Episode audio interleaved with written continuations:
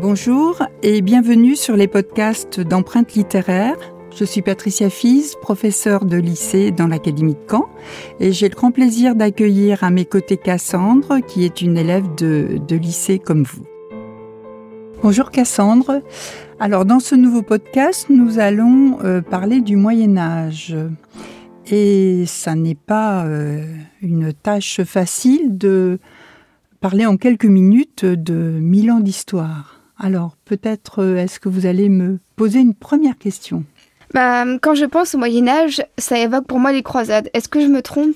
Eh bien non, vous ne vous trompez pas du tout. Euh, sur ces mille ans donc euh, qu'a duré le Moyen Âge, entre euh, le 5e siècle après Jésus-Christ et la chute de l'Empire romain, et puis disons, pour faire, pour le dire rapidement, le 15e siècle avec les grandes découvertes, les croisades sont vraiment les, grands, les grands événements euh, de, cette période. Entre 1095 et 1291, en fait, chevaliers, pèlerins vont partir à la conquête de la Terre Sainte, de Jérusalem, euh, pour essayer de la reprendre euh, des, musulmans. Ces croisades, elles nous disent vraiment toute l'importance qu'a la religion, en fait, pendant cette très très longue période et largement au-delà. Et il y aura des croisades, évidemment, des chevaliers tels qu'on se les représente, mais des, des, croisades du peuple et même des croisades des enfants. Alors, les croisades, d'une part, et le deuxième événement majeur de ce Moyen Âge sur le plan historique, c'est la guerre de Cent Ans, qui dure plus que 100 ans, entre 1337 et 1453, et qui oppose euh, le royaume d'Angleterre et le royaume de France, dont la fin euh, qui euh, sera à la gloire aussi de, Jeanne d'Arc, et surtout qui laissera un pays totalement exsangue. Hein. Euh, comment s'organise la société au, Moyen Âge alors la société féodale est une société très hiérarchisée, très pyramidale, en fait euh, euh, faite de, relations entre un suzerain, qui est le seigneur, et son vassal, qui est sous ses ordres. Et évidemment, le roi est le suzerain de tous les suzerains dans un pouvoir qui petit à petit va se concentrer autour de lui.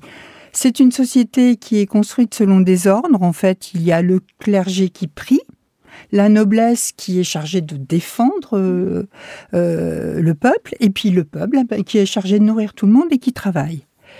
Et il faut noter vraiment dans cette société la puissance de l'Église, hein, de l'Église catholique. La religion euh, catholique est vraiment euh, puissante. Euh, on le voit aux cathédrales, par exemple, qui, qui, qui, reste encore en témoignage.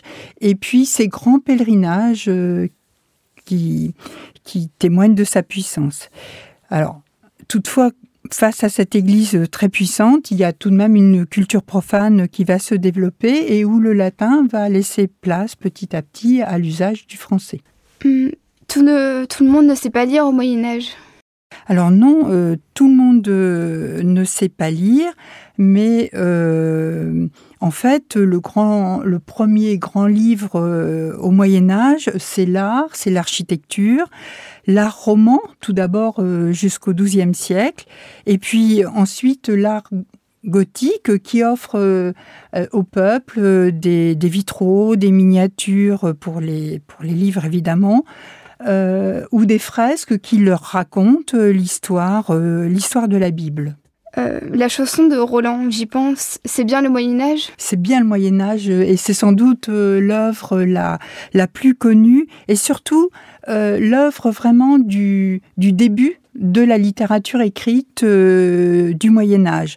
Alors vous savez que au cœur de cette histoire, c'est le personnage de Roland et de euh, son oncle Charlemagne et qui exalte euh, les valeurs, les vertus des, chevaliers dans ce récit. Et puis, il n'y a pas que le récit épique. petit à petit, de nouvelles formes vont apparaître, centrées sur l'expression de soi avec le, lyrisme, la poésie lyrique, et puis aussi, eh bien, le genre du roman va naître pendant ce Moyen Âge et poésie et roman vont développer euh, également euh, une idée euh, de l'amour, une vision idéale de l'amour, ce qu'on appelle la fine mort. et va naître aussi finalement l'image du premier auteur, celui qui est responsable ou en tout cas qui dit ce qu'il a le projet d'écrire avec par exemple Chrétien de Troyes. Hum, quel autre type de récit y a-t-il hum, La société de l'époque était inégale. Y a-t-il des œuvres qui la critiquent particulièrement? Alors on a vu effectivement que l'épopée, c'est comme la chanson de Roland par exemple, ou euh, le roman euh, chante... Euh, l'idéal du chevalier ou l'idéal de l'amour. Mais vous avez parfaitement raison, la société, elle n'est pas égale et il y a des œuvres satiriques euh, qui parodient justement euh, la courtoisie, les codes chevaleresques. Et c'est une satire euh, plus, plus amusée critique, par exemple, avec le roman de, Renard que vous connaissez certainement. Est-ce qu'il y a des pièces de théâtre? Alors, au début, le théâtre est un genre euh, religieux.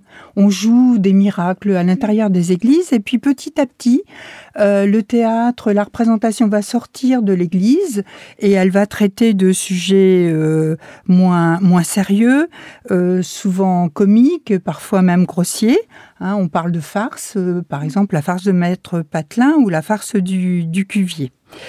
Au XVe siècle, on est vraiment sur une période charnière avec euh, justement l'essor de la bourgeoisie dans les villes et la littérature va connaître des changements importants notamment avec la stabilisation de la langue française euh, et l'écriture du roman qui jusqu'ici était versifié et qui va euh, devenir euh, qui va être écrit directement en prose.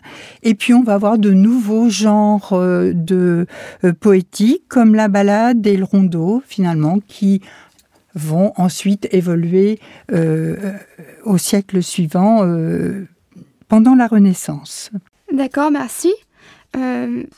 Donc, si je dois retenir quelques mots du Moyen Âge, d'après ce que vous venez de dire, ça serait tout d'abord la féodalité, puis euh, l'autorité religieuse, la chanson de geste et poésie lyrique, la fine euh, l'amour courtois, les œuvres satiriques et enfin euh, l'essor du théâtre. Oui, bah écoutez, c'est parfait. Merci Cassandre.